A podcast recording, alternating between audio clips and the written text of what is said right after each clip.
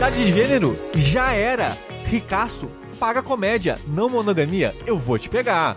Sim, está começando mais um Fora da Caixa. O Fora da Caixa que é a caixa mais fora da caixa que o próprio Fora da Caixa. Uou!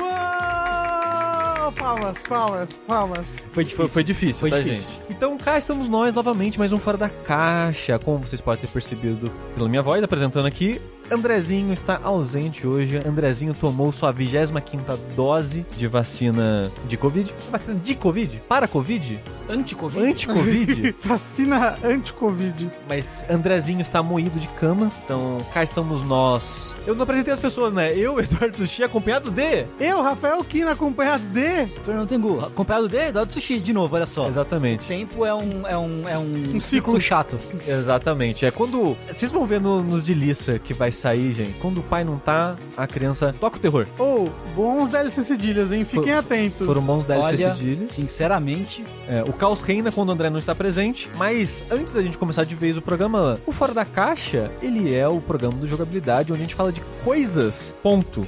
Coisas. Coisas, é. Mas a gente fala de tudo que não é videogame. A gente fala de anime, a gente fala. Sabe, a gente saiu e fez uma coisa maneira, a gente comeu uma coisa maneira, a gente assistiu alguma coisa maneira, leu, ouviu.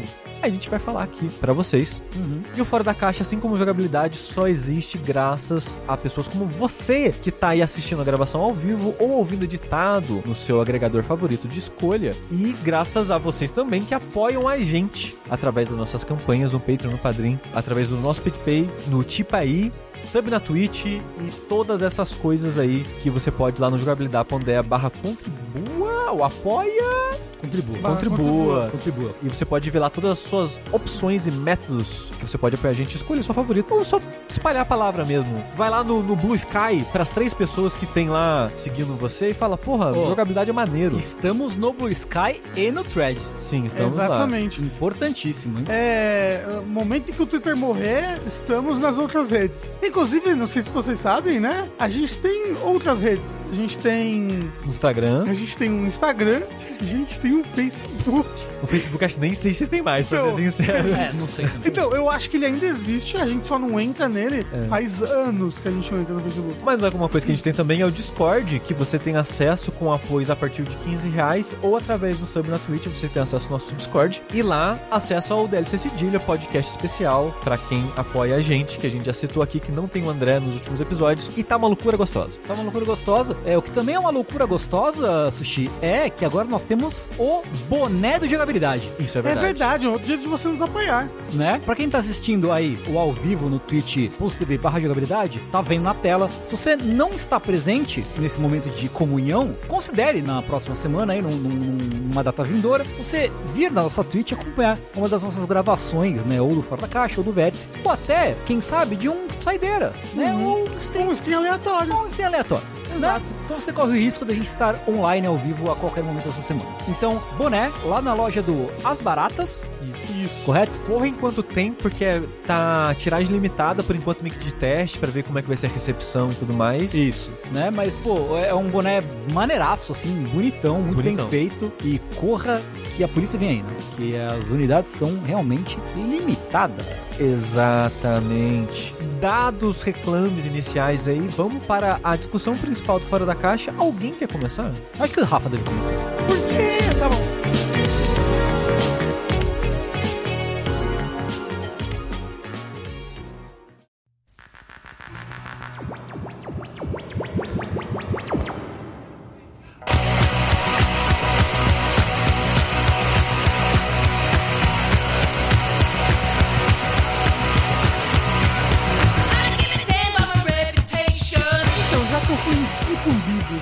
Tarefa de começar aqui, eu vou começar então com o filmezinho que eu vi recentemente, porque ele lançou recentemente, direto na Netflix, que é o filme de Nimona. O Nimona, que é uma HQ bem famosa, ela começou como. Acho que não, não só ela começou, como a HQ é a transposição direta dos posts no Tumblr. Ela começou no Tumblr. Hum, olha aí. E então o pessoal acompanhou ela inteirinha, assim, né? Tipo, o, o autor dela lançando capítulo a capítulo, o NB. O N.D. Stevenson, que é esse cartunista americano, que então começou aí lançando Nimona no Tumblr. Ela é muito famosa no Tumblr, virou uma HQ, foi comp- compilado numa HQ que Teve é bem tiragem famosa. física e tudo mais. Exato, bonitinho. exato. E ganhou vários prêmios, HQ. Curiosidade, o, o, o- Nate é um homem trans e também que se identifica muito com a não binariedade. Só que eu acho que o nome dele no papel, e os pronomes dele são ele e dele,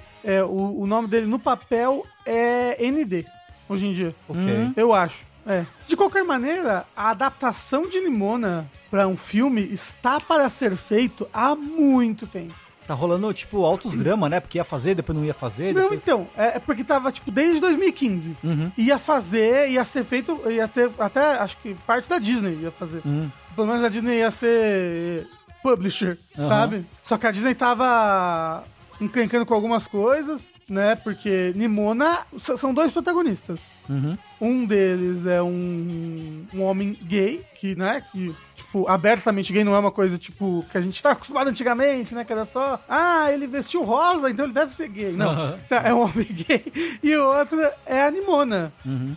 que poderia definir ela como uma alegoria ao gênero fluido. Uhum. Sabe? E a não conformidade de gênero. Então a Disney, né, tava um pouco encren- encrencando com isso. Mas aí tudo mudou quando a Disney comprou a Fox, aí eles não iam mais fazer esse filme. E aí esse filme foi pego por outra pessoa, e aí também não deu certo. E aí foi pego em 2020, 2021, que ser a Blue Sky. A- Disney comprou e fechou. É. Aí, o negócio que o filme já tava tipo 70% pronto quando fechou. Então eles tinham muito já preparados. E aí, o negócio é, esse filme, os direitos, foi, foi financiado, publicado, além da, da Netflix, pela Anapurna. Olha aí. Então, tipo, esse filme é da Anapurna Studios. Loucura. Que hoje em dia a gente atrela na, na A videogames. no nosso meio, pelo menos, a videogames, mas começou como uma, uma, um, um estúdio de, de lançar filmes. Exato, Anapurna Pictures, que lançou ele. Então lançou recentemente esse mês. Ah, na verdade, o mês acabou de virar, né?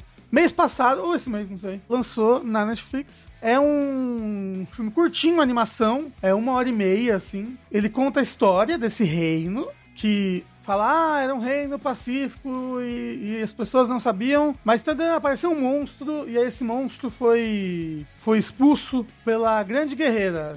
Eu esqueci o nome. Gliok. Não, não sei. É alguma coisa com G, eu acho. A grande guerreira. A grande guerreira. É com G, é grande guerreira com A G. É verdade. É GG, né? Grande Guerreira. sim. E aí, esse reino foi, tipo, criado pela Grande Guerreira e os descendentes dela e essa ordem de cavaleiros que ela estabeleceu pra manter o mundo seguro do monstro. E então, tipo, se passam 500 anos e é um mundo muito interessante, porque é um mundo, eles vivem todos ah, dentro dessa muralha e é meio cyber medieval, assim, o mundo, sabe? Hum. Tipo, ele é meio cyberpunk, só que ele tem um monte de coisa de, de armadura de cavaleiro e cavalos. Esse, tipo, essa estética de castelos. Então, tipo, é bem. É Glorif. Obrigado, Tô Fornada. É, Glorif o nome da grande guerreira. Mas é engraçado isso da estética, porque eu não assisti o filme e tudo que eu vi de imagens e trechos, coisinhas assim perdidas pela internet, eu achava que era algo mais medieval, mais magia fantástica nesse sentido. Aí o trailer tá passando aqui na live, tem um monte de coisa, carro voando, umas paradas meio cyberpunk, eu tô tipo, quê? Como então, é que é? é essa mistura, assim, de cyberpunk com fantasia medieval. É bem, é bem legal a, Ambientação. a ambientação. Aí passam-se 500 anos, ou por aí, e tem esse protagonista, é um dos dois protagonistas, que ele vai ser, tipo, o primeiro plebeu a ser coroado, a ser coroado não, né, a ser Condecorado. condecorado como cavaleiro. E isso tá sendo uma grande coisa, assim, tipo, né? Pessoas discordando, pessoas concordando, mas a rainha que cedeu isso pra ele. Tipo, ele era criança, ele invadiu lá um treinamento, se mostrou capaz, e aí, tipo, a rainha deixou ele fazer o treinamento. E, se possível, se ele conseguisse, ia ser o primeiro plebeu a ser condecorado cavaleiro. E, se você não quiser spoilers nenhum, é legal o filme. É bacana, acho que vale super a pena assistir. A única coisa que eu deixo de aviso é que ele é bem infantil. Ele é um filme classificação indicativa 10 anos de idade. Então ele é um filme para crianças de 10 anos de idade, ok? Mesmo tendo beijo gay, por exemplo, mas é um filme para 10 anos de idade. Né, que normalmente isso aumenta muito a classificação indicativa, né? Mas não. Então ele é um filme bem infantil. Bem infantil, é isso. Agora indo pra spoilers. Do, do- comecinho, pelo menos. Então ele tá pra ser condecorado cavaleiro. A rainha tá, tipo, uma puta cerimônia. num coliseu, assim, sabe? A cidade toda assistindo, passando na TV. Aí você é condecorado com a sua espada, né? O- ela pega a sua espada, te condecora, fala, em nome do Pai, do Filho e do Espírito Santo. Não é isso. É assim mesmo. E aí ela te devolve a sua espada, né? Segurando pela. Pela lâmina. pelo- não, pelo, pelo punho. Pra você pegar pela lâmina, né? E pra você pegar pelo punho também. Bem, o negócio é, quando a rainha Tem dois punhos, tá, É, gente? isso. quando a rainha. Calma. Quando a rainha ela está condecorando o nosso personagem principal, alguma coisa estava errada na espada dele. Ele sente isso antes. O peso estava meio errado, não sei o quê. Mas ele tá correndo ali na hora. Ele, que inclusive é namorado, talvez meio escondido, do, do, do tipo cavaleiro mais. Cavaleiro não, do pré-cavaleiro. Que Ele tá, ele tá se formando com ele na academia lá de cavaleiros. Mais badalado do reino, porque ele é descendente da da garota guerreira, tá? Descendente da grande guerreira. Uhum. Glo- Glock? Não, não era era Glock, era, assim? era Glorious, acho. Gl- Glorith, Glorith, Glorith. Isso. É, descendente da Glorith. Aí a rainha está devolvendo a espada pra ele e abre um, um dispositivo na espada, no punho da espada, quando ele pega, assim, pelo, pela lâmina, e atira na rainha e mata a rainha. Pshum, um laser. E aí, no reflexo ali, imediatamente, o moço, que é o namorado dele, corta o braço dele fora, o braço que ele tá segurando a espada, e todo mundo do reino começa a acusar ele: Meu Deus, matou a rainha, regicida, não sei lá o que, vamos prendê-lo. E ele foge. Ele consegue fugir. Vendo isso que tá acontecendo, essa, essa menina, que parece que tem algo diferente, vai atrás dele, pois acha que ele é um grande vilão. E, e ela pensa: Yes! Quero ser ajudante desse grande vilão. Vamos cometer maldade juntos. E essa menina é animona. E ela tem a. Não diria que a capacidade, a magia. Ela. Ela. Ela. Ela é metamorfa. É, ela é metamorfa, exatamente. Ela pode virar qualquer animal ou imitar qualquer ser humano que ela quiser, sabe? Isso de imitar humano parece roubado. Isso. E, e aí que eu falo que tem essas, essas alegorias à não conformidade de gênero, gênero fluido, é porque a Animona ela fica mudando o tempo todo. Ela fala que ela sente um comichão, assim, quando ela não pode mudar. Ela muda para o que ela, que ela está sentindo na hora, sabe? E isso é, é bem interessante, assim. E a partir daí, então, os dois vão tentar descobrir, em meio aos trancos e barrancos, quem armou isso para pro nosso herói aí, sabe? Será que foi o loirinho? Então, será que foi o namorado dele? Será que foi outra pessoa? Porque tem um cara que faz bullying com ele também lá no, na Academia de Cavaleiros. E é um filme, como eu falei, é bem curtinho. Ele é, ele é bem legal. O final dele, pra, mim, ele é uma crescente, assim. Tipo, não, não. Ele começa alto, aí pra mim ele abaixa, assim, bastante, porque aí você percebe que ele é bem infantil. Ele é bem, bem, bem infantil. E aí ele termina numa, num alto, assim, pra mim, que eu acho que o final dele é, é bem bacana. Normalmente essa é a onda de filmes, né? Começa num picozinho, diminui e vai pro pico alto e acaba. Então, mas eu sinto que talvez as minhas expectativas estavam erradas em relação à a, seriedade do filme, sabe? Porque ele é muito comédia infantil. De piadinha a cada segundo do filme e as coisas não são levadas, principalmente no começo, não são levadas muito a sério, sabe? O quadrinho é bem essa pegada também? Não faço a menor ideia. Mas então, tipo, é tipo o filme do Mario. Mas menos, menos, menos. Ele tem, ele tem bem mais substância, tem história, sabe? Mas é. Tem várias vezes que eu sinto, pô, essa cena com uma dramaticidade, com uma seriedade, ia ser tão legal. Só que é, é tudo tão escrachado e comédia que eu acabava não conseguindo levar a sério as coisas que estavam acontecendo. Mas é pra um público diferente, né? Exato, como eu falei, é pra, é pra um público infantil. E eu- eu Então, fico se fel- você tiver alinhado essas expectativas, E eu fico feliz de ter um, um filme com essas temáticas sendo infantil, sabe? Sim, é muito legal. Eu não sei, eu não sei como é que. Porque eu, eu imagino que ele, vai, que ele está fazendo, que vai fazer sucesso, porque o quadrinho é muito famoso, mas. Porque os Estados Unidos tá tendo uma onda, né? De. Não só Estados Unidos, né? É, mas os Estados Unidos é foda, aquele.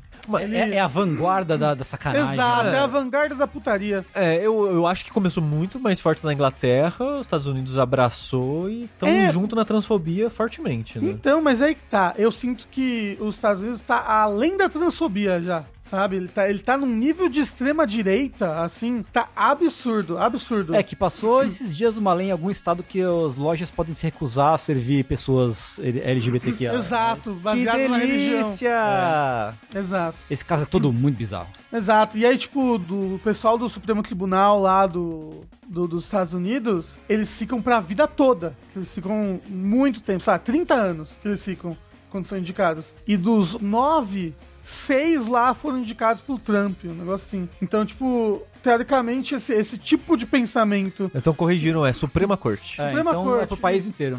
É, exato. O que, que eu falei? Supremo Tribunal? Eu Não, não, não, eu que errei. Eu falei Ah, ok. que não é. Eu falei que era uma coisa estadual, né? Porque os Estados Unidos tem muito. Das leis estaduais serem muito fortes. Ah, Mas- não, é. mas é isso foi a nível inteiro, federal, é. Exato. O que é pior ainda, é, né? Que é justamente essa Suprema Corte aí que tem o pessoal trumpista de extrema direita e que, sabe? Então, seis são conservadores. É, mas, ah, mas antes tinha um equilíbrio maior. É, e, e aí, tipo, ele desequilibrou bem quando esse.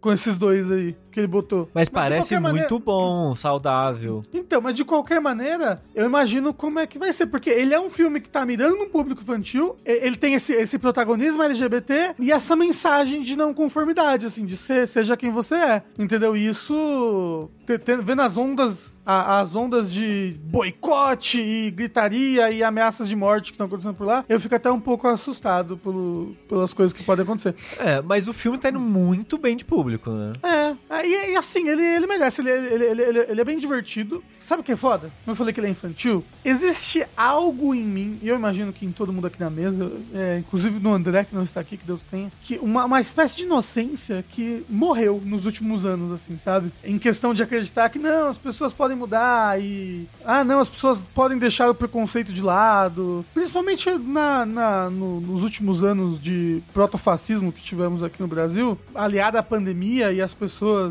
serem negacionistas e estarem morrendo, mas negando que, a- que as coisas são como elas são. Então, isso acontece comigo no Final Fantasy XVI, sabia, Tengu? Ah, é? Às vezes eu, eu vejo assim uma coisa tipo, ah não, fulano venceu os preconceitos dele, assim, tipo. E eu, tipo, eu não consigo mais acreditar nisso, sabe? Aham, aham. Tô ligado, tô ligado. E, e então existe essa, essa espécie de inocência que em mim morreu. Uhum. E tipo, aí eu vejo e eu não fico, não fico tocado, sabe? Não fico, pô, que lindo, que bonito. Uhum. Eu fico, ai, tolinhos, kkk. Aham. Mas, mas nisso, como eu falei, é um filme muito bonito, que fala sobre aceitação, que tem uma- umas cenas de, de ação, assim, muito coloridas e divertidas e, e até bem coreografadas, sabe? O visual de algumas coisas, pri- principalmente assim pro final, tipo, é muito da hora, é, é muito maneiro. Ele é meio previsível, sim, mas como eu falei, é infantil. Então, moral da história, é um filme infantil, vá com isso em mente, assista porque é, é, é muito legal, tem protagonista LGBT, e é uma animação muito bonitinha num universo muito interessante. E o quadrinho tem disponível aqui no Brasil, né? Pra quem Tem, curiosidade, tem, foi, tem. Tá, tá lançado É. aí em português faz um tempo já. Eu perguntei aquela hora se o quadrinho é bobinho e eles falaram que é bobo, mas não tanto quanto o filme. Ah, é? Ok.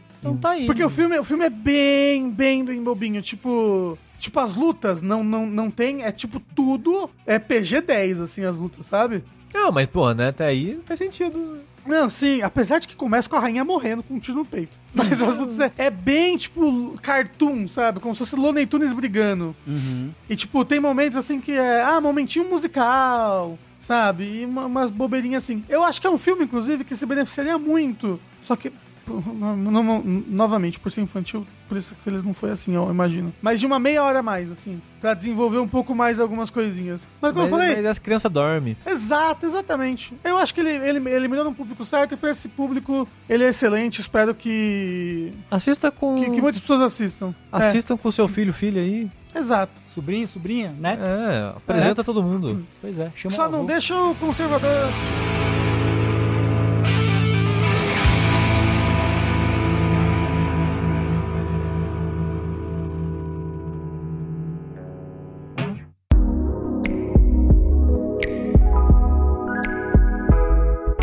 Um filme hoje também, um filme que saiu no comecinho desse ano, foi janeiro, eu acho, que ele saiu. Eu acho que ele saiu no cinema e depois pra ser serviço de streaming e tal. Ele é da, do estúdio, do novo estúdio aí, da moda do momento, o Neon, Hum, Ah, que tava com pessoal, acho que a gente comentou no último vértice, ou recentemente, que tipo, o Neon é o novo A24. É, sim. E esse filme é um filme de terror do, desse Neon, que foi dirigido pelo Brandon Cronenberg, aí o, o filho do Cronenberg, o diretor muito famoso aí por fazer filmes de body horror, né, o que contém body horror, né? Eu sempre uso esse filme de exemplo porque acho que é o único filme dele que eu assisti, que é A Mosca. Grande clássico Uhum. a mosca. A Mosca, acho que dos anos 80? Começo dos anos 90? Acho que, acho, acho que é anos 80. Não, É, não sei. não é o- a mosca filme preto e branco de, sei lá, anos 50. Não, não é esse a mosca. E o filho, né, seguiu o pai e tá fazendo o filme. Esse é o terceiro filme dele, se eu não me engano. Ele lançou um filme, acho que em 2020, que eu vi muita gente falando bem dele também. Que qual foi mesmo o nome do filme? Que esse eu não vi, eu tô, tô curioso pra ver agora. Que é o Possessor.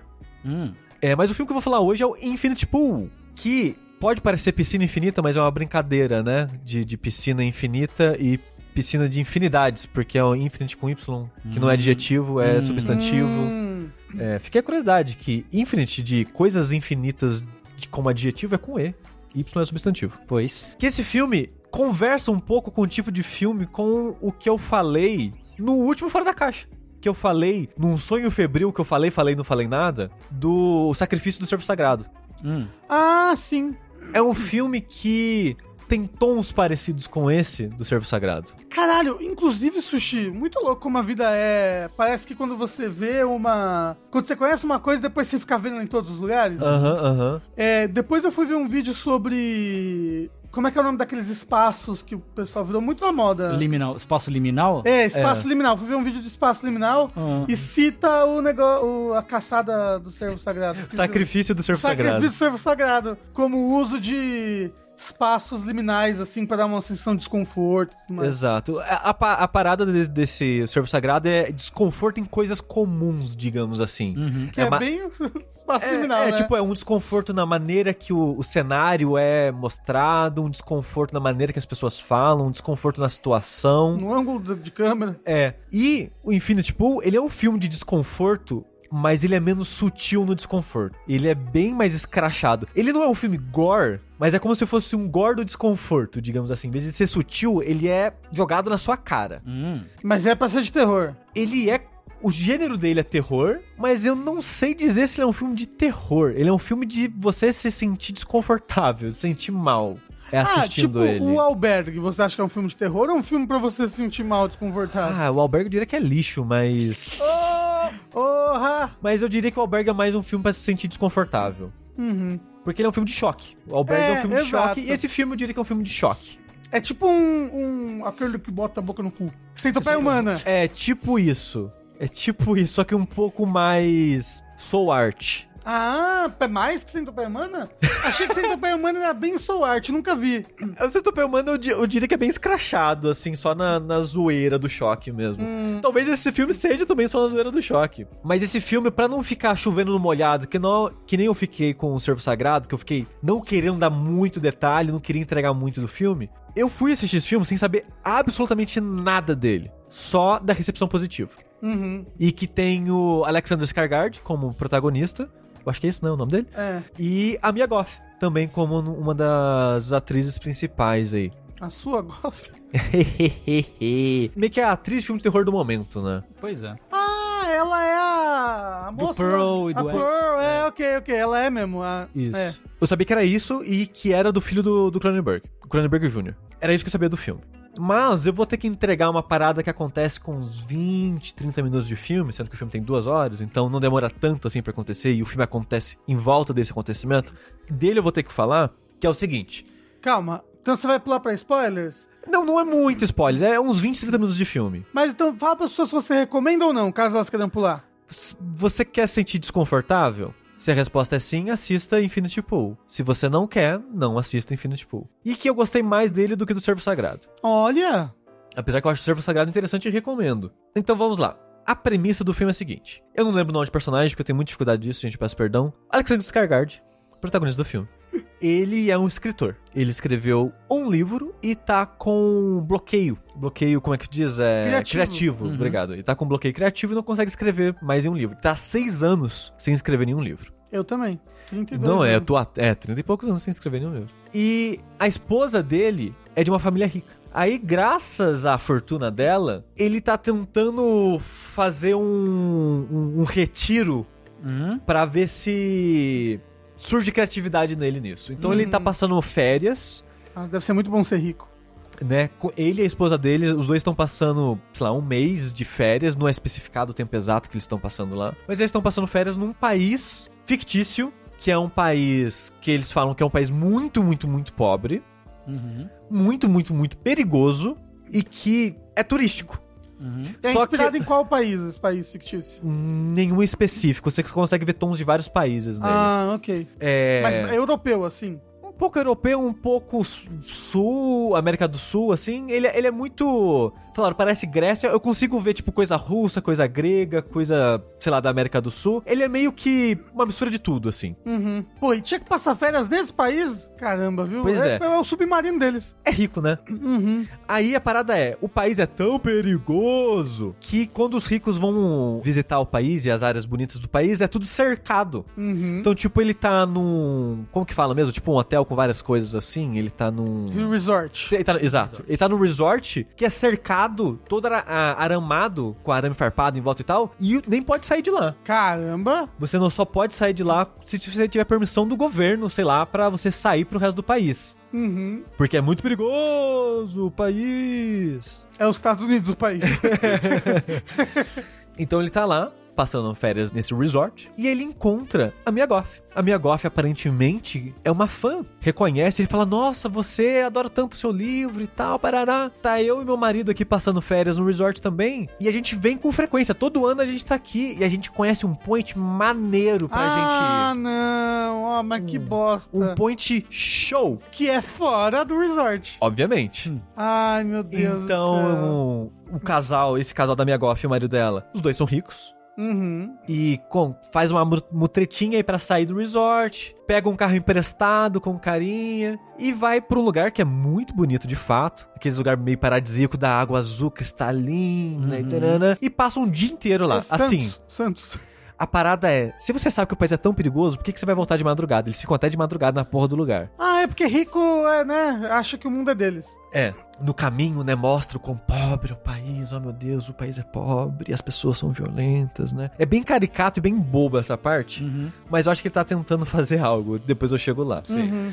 A parada é, na volta, tá todo mundo meio cansado, meio bêbado e tal, e o Alexander Skarsgård se, ele, ele se oferece, tipo, ah, deixa que eu dirijo, eu não tô tão bêbado assim, eu dirijo. Só que ele tava com sono, que já era tarde, aparentemente. Então ele tava dirigindo meio que pescandinho, assim, sabe, tipo, Ei, opa, opa, rapaz. E todo mundo dormiu no carro, então não tinha Nossa ninguém pra ele ficar senhora, conversando, caralho. cutucando, sabe, pra não dormir. Caralho, tinha todo mundo sabe que tem que botar uma rádio bem alta e não pode Isso. dormir as outras pessoas. Aí o que acontece? Dirigindo de noite, o farol do carro desliga. Falha e fica piscando, piscando, piscando, desliga. Ah, Então ele tá dirigindo no escuro. puta que pariu, hein? Aparece uma pessoa na frente, ele não vê, atropela a pessoa. Mata a pessoa na hora. Caramba, e ele- eles, eles, eles decidem jogar no mar, né? Não, só Aí vai- A pessoa volta com um gancho. Nossa, é foda. não, eu o já vi pessoal esse só, filme. só vai embora. O pessoal só, tipo, foda-se. Uhum. Vão correr. O casal fala, deixa que a gente se vira com o carro aqui, que eles que pegaram emprestado. Uhum. Só, né, vai, dorme e a gente se vira aqui. Toque. Toque.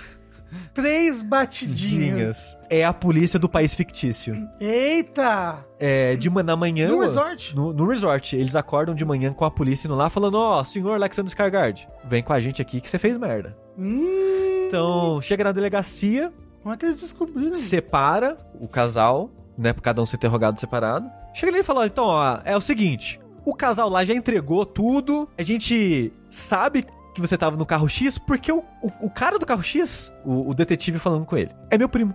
Hum, olha só. Então, eu sei que o carro é dele, eu sei que vocês pegaram o carro dele, mas faz um favorzinho pra mim, em vez de falar que vocês alugaram o carro dele, fala que vocês não alugaram o carro dele. E o, e o cara tá meio que em choque, né? Ele não, ele não sabe o que tá acontecendo. Então, tipo, tá bom, eu acho, né? Tipo, o cara fala, ó, vai dar ruim pra mim se eu falar isso. Não, não, não muda nada, não. Tá tranquilo, tá tranquilo. Uhum. Pra falar que não alugou o carro dele, Isso. do primo dele. Isso, o detetive só faz uma pergunta pra ele. Você alugou o carro do Zezinho da Mangueira? Ele fala, não. Ele, pronto, beleza, show. Então, pelo depoimento das outras três pessoas, vocês roubaram o carro do cara, saíram sem, né, o, o documento pra sair, vocês atropelaram e mataram um fazendeiro, e é isso. Vocês estão julgados aqui já, e você que tava dirigindo, então foi você que matou a pessoa, e a lei do nosso país é a seguinte, quando você mata alguém, o filho mais velho da pessoa tem direito a te matar. É escândalo internacional isso daí, gente. Cadê os diplomatas? Mas aí, Rafa, aí entra a diplomacia. Aí ele fala, mas então, pra incentivar o turismo no nosso país, o nosso governo fez uma parceria com né, os governos mundiais aí, Aham. de se um estrangeiro fizer alguma merda aqui e for ganhar pena de morte, você pode pagar um dinheirinho aí, que a gente faz um clone seu. Aí entra a parte mágica do filme. Uhum. Ah, nossa, realmente tava. De, É. de repente, clone. É. Novela. É, eles fazem uma cópia, eles não falam clone, eles não, eles não falam esse termo. Eu esqueci o termo que eles usam, tipo eco, uma, uma parada assim, mas é basicamente um clone. Uhum, uhum. E o clone, ele tem suas memórias do momento da, do procedimento, ele é você, é uma outra versão sua, e a gente executa aquela pessoa, em vez de executar você. Mas aí você tem que pagar o dinheirinho. Caralho, assim, ó. Esse é o futuro distópico que o capitalismo vai criar, ok? É verdade. E é isso que acontece. Como a esposa dele é rica, ele paga o, o procedimento, faz-se uma cópia dele, e não se sabe se é ele ou se é a cópia dele, a criança mata. Entendi. Porque o filho mais velho do fazendeiro tinha 13 anos, então a criança de 13 anos fica esfaca- esfaqueando ele até a morte. E eles são obrigados a assistir, os dois, o Ah. casal. É obri-. Eles são obrigados a assistir a execução. Uhum. Faz parte do acordo pra ser tipo, ó, vê se não faz mais merda, hein? Aham. Você acabou de ver você mesmo ser assassinado aqui. Aham. Só que a parada é que ele sente um prazer vendo ele, ele, ele sendo assassinado. Você vê o sorriso na cara dele, Uhum. dele ver ele mesmo sendo assassinado. Porra, Alexander Skarsgård. E o filme é sobre isso. Entendi. É Caralho. sobre o prazer que ele sentiu em ver ele mesmo ser executado. É sobre ricos pagando pra sair impune, independente do que faça. Então o filme, eu sinto que o filme é essa crítica social foda de ricos lidando com qualquer problema com dinheiro. Tipo, ah, é criminoso, fez merda, assassinato, atropelou pessoa. Que é uma história que a gente vê acontecendo, né? Pessoas é, ricas exato. atropelando pessoas e nada acontece feijoada. É, porque não- o crime não existe pro rico. né? Exatamente. Essa é a verdade. Exatamente. Então o filme eu sinto que ele é uma, uma discussão sobre isso. Então ele vai. Isso é tipo 30 minutos de filme, tá, gente? Então o filme acontece muita coisa na, uma- na outra uma hora e meia com essa premissa de cometer crimes e clones e execução. Caralho, eu quero muito ver esse filme. Onde você viu? Tá no cinema? Não tem maneira oficial no Brasil de assistir, até onde eu sei. Mentira. Eu peguei aí no, no mundo, né? Caramba, é muito louco, né? Quando você abre a porta de casa, caralho, um filme. É, exatamente. É, tá lá o filme, né? É. Então, o, o filme é sobre isso. Eu não quero dar muito spoiler, entregar muitos acontecimentos, mas é muito interessante. Parece interessante. É muito desconfortável. Eu imagino. E a maneira que termina é ao mesmo tempo insatisfatória e é o jeito que terminaria esse tipo de história querendo falar sobre esse tipo de coisa. Uhum. E é muito legal, gostei muito do filme. Olha só. E acho que é isso, é difícil falar de coisas específicas Aham. dele, né? Eu já, já falei um pouco, né, sobre o que eu acho que ele tá tentando discutir e tal. Você achou ele melhor que o matar o cervo sagrado lá? Por quê? Em que aspecto? É porque o do Servo Sagrado, ele é muito arte. Sei. Eu sinto, sabe? Sei, sei, sei, sei. Ele é um filme que é muito uma experiência. É um filme que é muito um sentimento. Que não vai pra lugar nenhum. Meio mais ou menos, assim, sabe? Ele é interessante, o, o Servo Sagrado. Eu acho que vale a pena assistir. Mas enquanto você assiste ele, ele é um filme tão um filme meio pegada indie, filme arte, assim, que ele é muito fora do que você tá acostumado de pensar de um filme, de, sabe? De um começo, meio e fim, Aham, aham. de uma estrutura mais tradicional e tal. Uhum. Esse filme não, esse filme é um filme com uma estrutura mais tradicional. Começo, meio e fim, normal. É, ele vai ser mais arte, digamos assim, na abordagem temática e visual das coisas. Que ele tem muito ângulos de câmera, e câmera girando, e flashes e coisas, assim, pra fazer a alucinação e algumas coisas assim. Que ele é mais arte nesse sentido.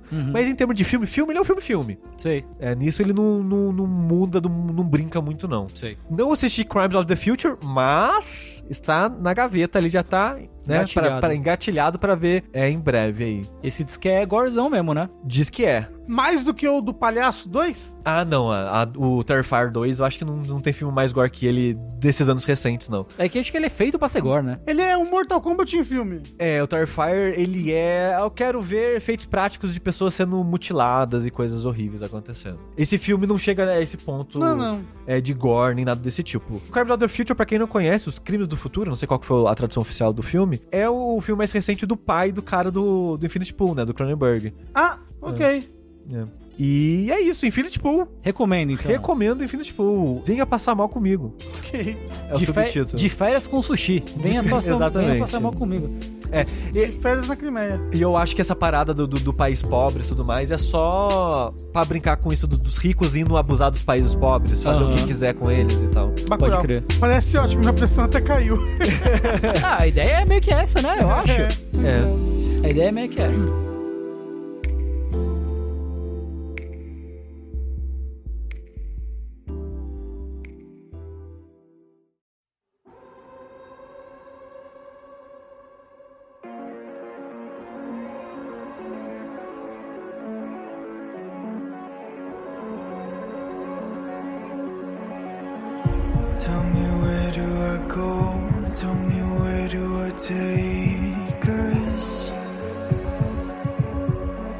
Mas agora voltando pra um aspecto mais positivo, possivelmente, Tengu. Então, outro dia eu cometi um erro. Que é o quê?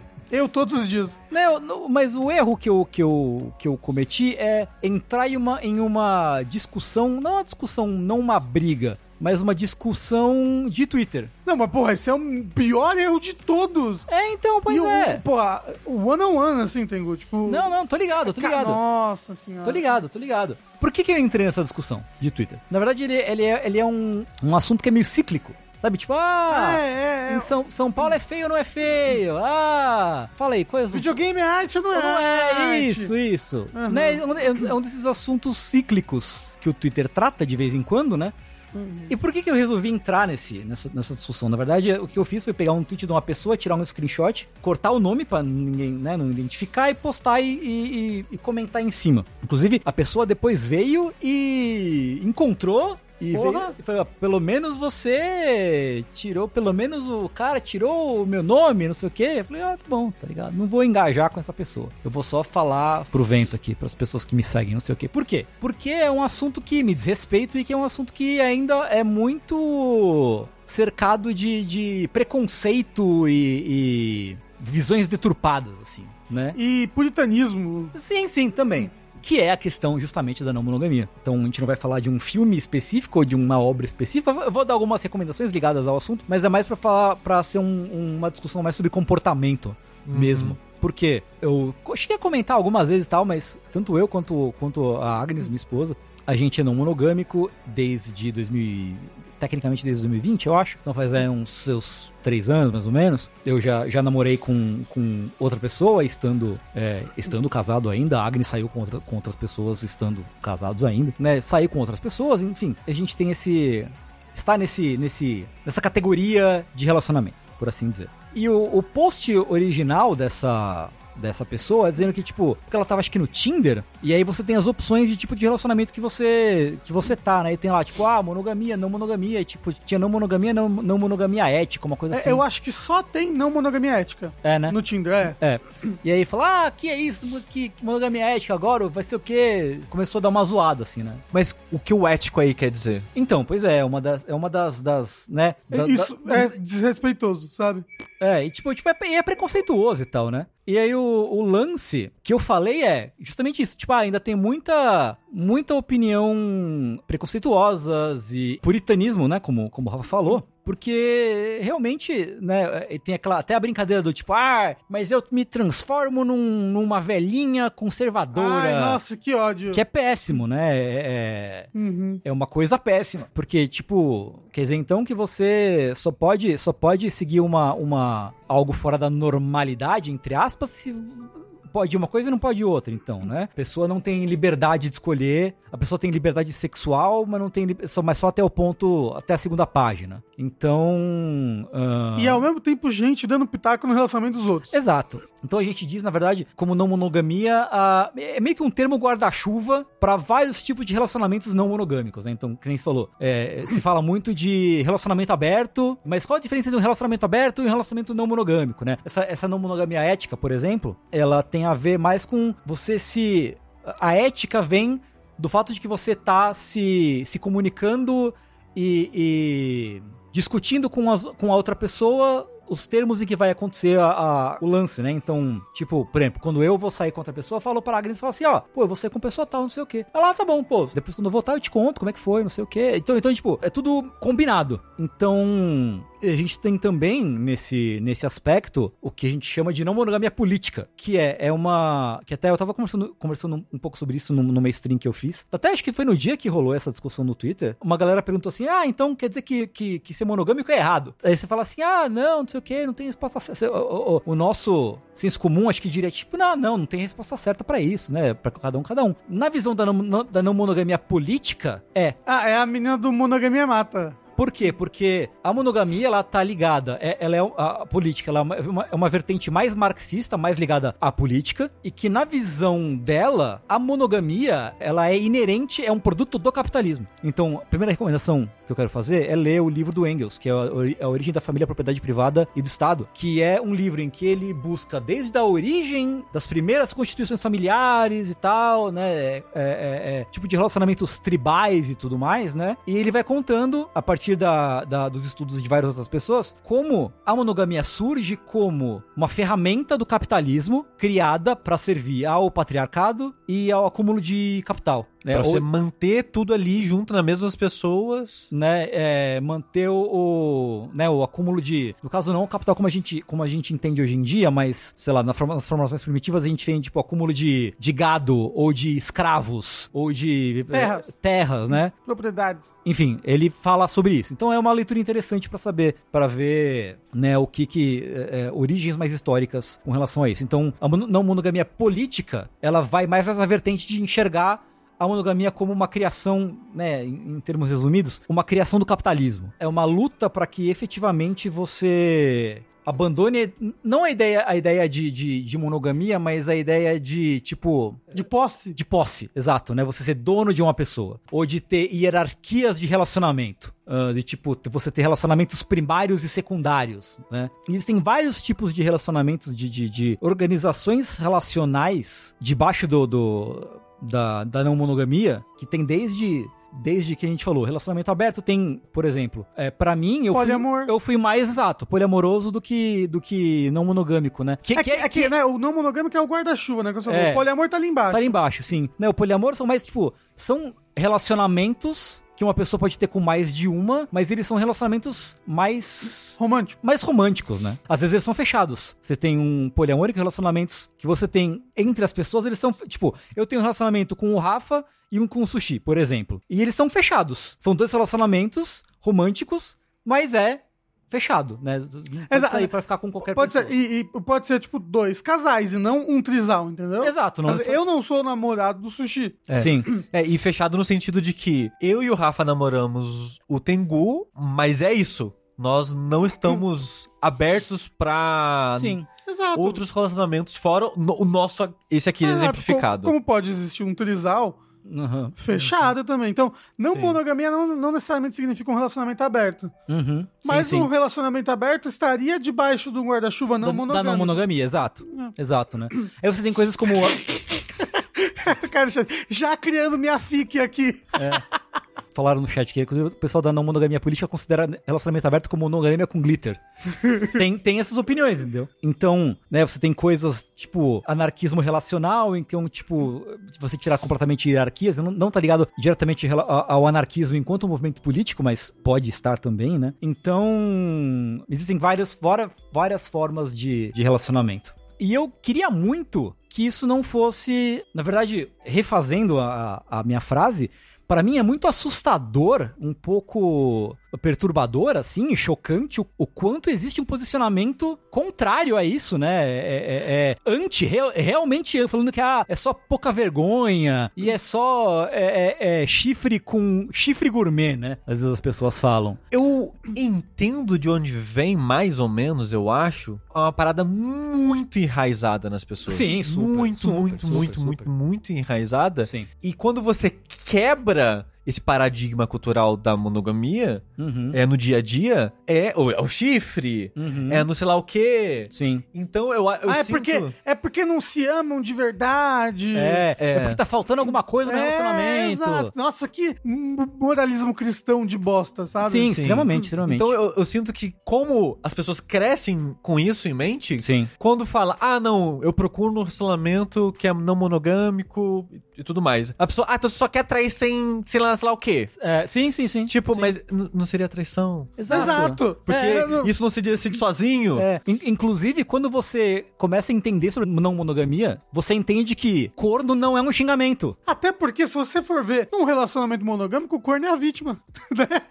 É, mas mesmo assim, entendeu? Se você parte do pressuposto que não existe posse num relacionamento, não existe essa relação de exclusividade no relacionamento, não existe chifre, não existe. Passa a não existir. E outra coisa que eu acho, tô- tu- tudo que eu tô falando aqui, gente, eu tô tirando do cu, tá? Uhum. Minha, minha análise política social agora é totalmente tirada do meu cu. Aham. Eu acho que parte do motivo que as pessoas agem assim com não monogamia, Uhum. que é um tema que não é tabu falar mal no geral. Aham. Porque, tipo, sei lá, se uma pessoa é racista, homofóbica na internet, Sim. é obviamente ruim, Sim, fora claro. dos núcleos que isso é aceito. Aham. Aham. Se você é contra a não monogamia na internet, não é um tabu, Não, sabe? é, Não- não, as pessoas fazem, é, como falou, fazem, elas são descaradamente preconceituosas. Então, é- Sim. Como é que eu posso dizer? Mas elas, elas são. Elas, elas, elas, tipo, elas viram o Bolsonaro, sabe? Quando se trata É, desse assunto. é, porque- E elas não percebem a hipocrisia que elas estão sendo, sabe? Inclusive, Isso. muita, muito pessoal gay fazendo isso. Exato. O que pra mim não faz o menor sentido. Exato, até porque vai ter gay de relacionamento aberto por aí. É, sabe? Tipo, ou. Mas é a masculinidade tóxica, tem Google.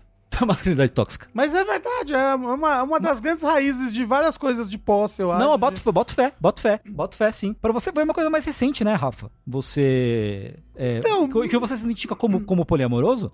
Sim, mas não foi recente, não. Não? Não, tipo, quando eu saí do meu último relacionamento, Uhum. lá pra 2020, eu já sabia já. Sei. Tipo, e acho que eu já sabia há muito tempo, eu só, tipo, não estou nesse relacionamento agora, sabe? Uhum, uhum. Porque eu. Você se conhece, né? É aquela coisa, né? Sim. Você se conhece, você sabe quem você é. Sim. E eu, e eu sabia, percebia desde sempre que eu me apaixono por várias pessoas ao mesmo tempo. E eu não deixo de amar as pessoas, assim, sabe? Sim, Tipo, sim, sim, sim. Eu penso assim, caramba, fulano que eu fui apaixonado na faculdade. Cara, eu amo ele, até hoje eu amo ele. Aham. E, e isso não me impede de amar outra pessoa, sabe? Sim, sim. E eu percebia sempre isso muito de caramba. Nossa, cara, me apaixonei por fulano. Caramba, que loucura, que ódio. Aham. Né? Você tem até aquela semana que você passa mais apaixonadinha, aquele Aham. pico de paixão. Sim, sim, sim, sim. E aí, percebendo isso, em 2020, no próximo relacionamento que eu tive, eu já, já cheguei falando: olha, é, eu sou poliamor, né? E tudo mais. Uhum. Então, e foi engraçado porque o, o, o Luca, ele, ele, tipo, não, pô, que legal, beleza. Só que ele não sabia o que que era.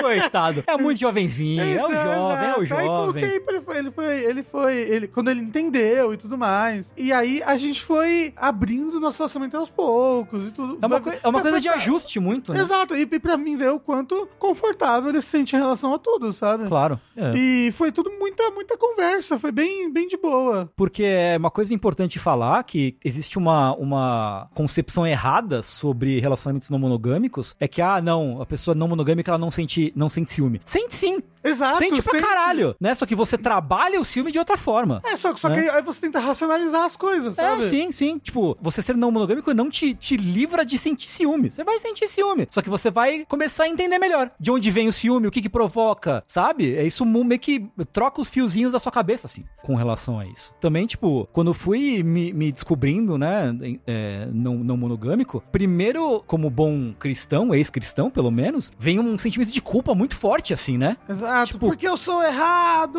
Ah. É tipo, como assim? Que absurdo. Eu sou um cara casado, tenho um relacionamento há quase 20 anos aí. E, pô, como assim eu tô gostando de outra pessoa, cara? Tipo, que errado isso, que absurdo. Pô, eu, eu sou um, um- um merda, sabe? Eu sou um pedaço de cocô na parede, assim, porque como assim, sabe? Tem- o, que, que- o que tem de errado? Quando na verdade não tem nada de errado. Exato, porque aí aí, aí, aí você vai, vai pro pensamento que as outras pessoas tentaram botar na sua cabeça, sabe? Tipo, Sim. nossa, será que está faltando algo no Exato. meu relacionamento? Está faltando algo em mim? Está faltando. E não, é a maneira como o seu amor funciona, sabe? sim, e, sim. e- e tem o- o- os dois amores, né? Uhum. Tem, mas não só isso, mas tem, tem, tipo, o jeito como o seu amor romântico funciona Uhum. E o jeito, às vezes, como a sua a- atração sexual funciona também. Sim, sim. Né? O necessário sempre, como o moço no chat bem falou, é dialogar sempre, né? No seu relacionamento. Sim, é a coisa que a gente fala sempre, você falava, você falava sempre no linha quente, né? Conversem. Pra mim, a, a- foi um processo é, longo de, de adaptação, assim, meu e da Agnes com relação a isso. Porque eu, tipo, sabia, mas também não entendia muito bem. Pra ela também não entender muito bem. A gente foi esse trabalho de ajustar ciúmes, aju- ajustar como enxerga a relação, né? Como, com, como funciona isso com as outras pessoas, né? como a gente vai se comunicar entre si quando for rolar alguma coisa. É um trabalho. Dá um trabalho que dá trabalho, quem diria, né? que, que dá é. trabalho isso. Mas precisa ter muita, muita maturidade e muita, muita conversa pra realmente ser uma coisa saudável, né? Porque não tem essa coisa de tipo. Foi engraçado, né? Uma vez eu saí com, com uma, uma amiga. A gente foi, foi tipo um date normal, assim. A gente ia sair pra almoçar e transar, basicamente. Um date normal. Um date normal. O, o- é engraçado quando tem um, um- um relacionamento. Tem Guebi, mas digo, quando vai ser um date hétero, as pessoas almoçam, que loucura. Ah, elas mas- comem, elas não se encontram logo pra transar. É, não, porra. Pra comer e comer, sai pra comer e comer. mas foi na hora do almoço. Eu a gente sei, tô com fome, porra. Deixa os caras almoçar em paz. E, e é engraçado, né? Porque a gente começou, foi lá, não sei, no restaurante, não, começou a comer. Aí a gente começou a conversar, e, tipo, ah, mas sua esposa sabe que você tá aqui? Ela perguntou pra mim. E eu pensando, tipo, lógico que ela sabe que eu, tipo, oi? Sim. Como não, é- assim? Não é palhaçada, É. não é bagunça. E só depois eu fui pensar, tipo, não, é, é, é, é muito comum, muito mais comum ser aquele relacion- relacionamento, tipo, ah, é, é aberto pro homem, mas pra mulher não, né? Ah, existe, existe esse tipo, né, Ah, de tipo, coisa. o relacionamento tá aberto, mas minha namorada não sabe, né? Ah, aham, aham. Aquela- Essa coisa, tipo, eu pensando, não, tipo, é muito mais comum isso acontecer, né? E eu acho, inclusive, eu sempre penso, tipo, nossa, fulano sempre trai namorada, fulano não sei lá o quê. É, essa pessoa é foda, né? Porque ela tá traindo a confiança de outra pessoa, ela não, ela não está conversando no relacionamento, mas ela, ela é claramente uma, uma pessoa que é não monogâmica e que nunca teve na sua cabeça ou na, sua, na, na, na sociedade à volta dela ferramentas pra entender e lidar com isso. E aí ela acaba traindo sempre, acabando com a outra pessoa no processo, Sim. porque acaba sendo não ético Sim, sim. certo? E, e que se a gente vivesse numa outra sociedade que discutisse, entendesse e aceitasse e não tivesse essa coisa de posse sobre as outras pessoas, Uhum. é, isso não aconteceria. Tem vários animes aí que se fosse não monogâmico resolvia na hora. Não tinha nem problema. Novela, várias, várias novelas. É. Mas aí que tá, mas aí o, o anime, o anime ele vem pra desvirtuar, pra trazer pro mal, né? É verdade, é verdade. Porque aí o anime usa uma, uma não monogamia bíblica, né?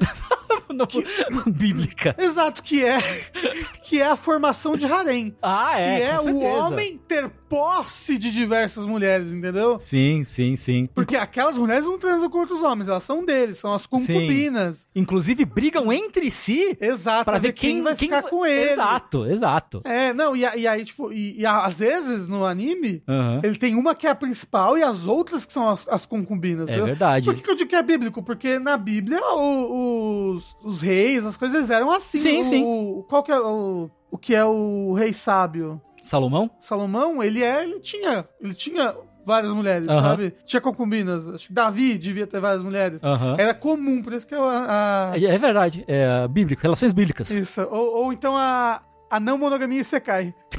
Então, tipo assim, pelo menos pra mim foi um, um, um- A não monogamia de pirâmide. Caralho, né?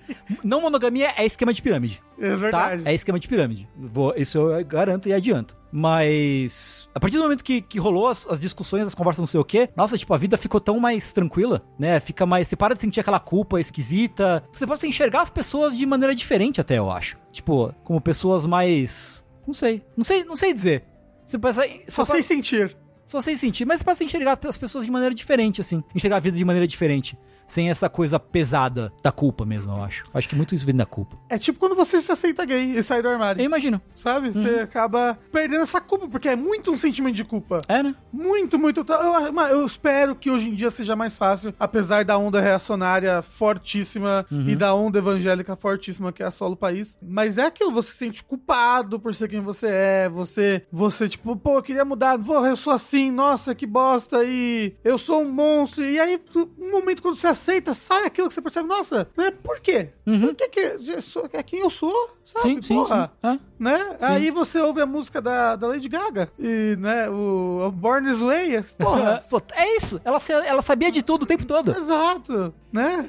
Sim. Se, se, se Deus é perfeito, então ele me fez desse jeito. É, É, até rimou. Então, pra fazer outras recomendações, o que que falou, que, é, falar pra pessoas como, como eu e a Agnes começamos nisso? Foi meio que assim, inclusive foi por causa da Cake, né? A culpa dela. Porque a gente começou a, a- a- Que a gente começou a conversar, a gente conheceu, ela já era ouvinte do, do, do podcast e tal. E a gente começou a, a conversar e, tipo, entrou nesse papo de, ah, tipo, eu já tinha conversado com a Agnes antes sobre talvez sair com outras pessoas, mas, tipo, nunca tinha ido muito pra frente.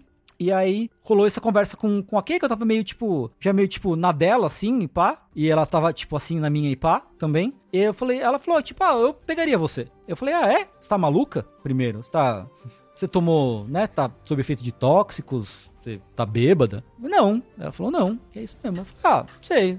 Já conversei isso em algum momento com, com, com a Agnes e vou levar, ver, se, ver o que ela acha né, a respeito. E aí foi meio que, ok, só que meio que, tipo, acabou desenvolvendo de um lance só de se pegar pra um lance mais, mais romântico também. Então foi meio que um. As coisas foram acontecendo um pouco rápido. Então foi meio que, tipo, teve uma dificuldade da nossa parte de, tipo, meio que, pera. Mas o que que tá acontecendo na real, assim? É uma coisa só realmente de se pegar? É uma coisa, é uma coisa romântica ou não? E tipo, sim, beleza, mas aí tá, como vai, como que vai funcionar? Porque ah, as- a pessoa não monogâmica, ela tem que ter um domínio muito grande de Excel, né? Porque ela tem que ge- gerenciar a agenda. Porque tipo, ah, pô, sair com outra pessoa, mas pô, vou sair quando, né? Tipo, É, pô, aquele, ó, aquilo do, do tempo de qualidade, né? Gerenciar É. o tempo de qualidade. Tengu, Oi. me parece muito trabalhoso.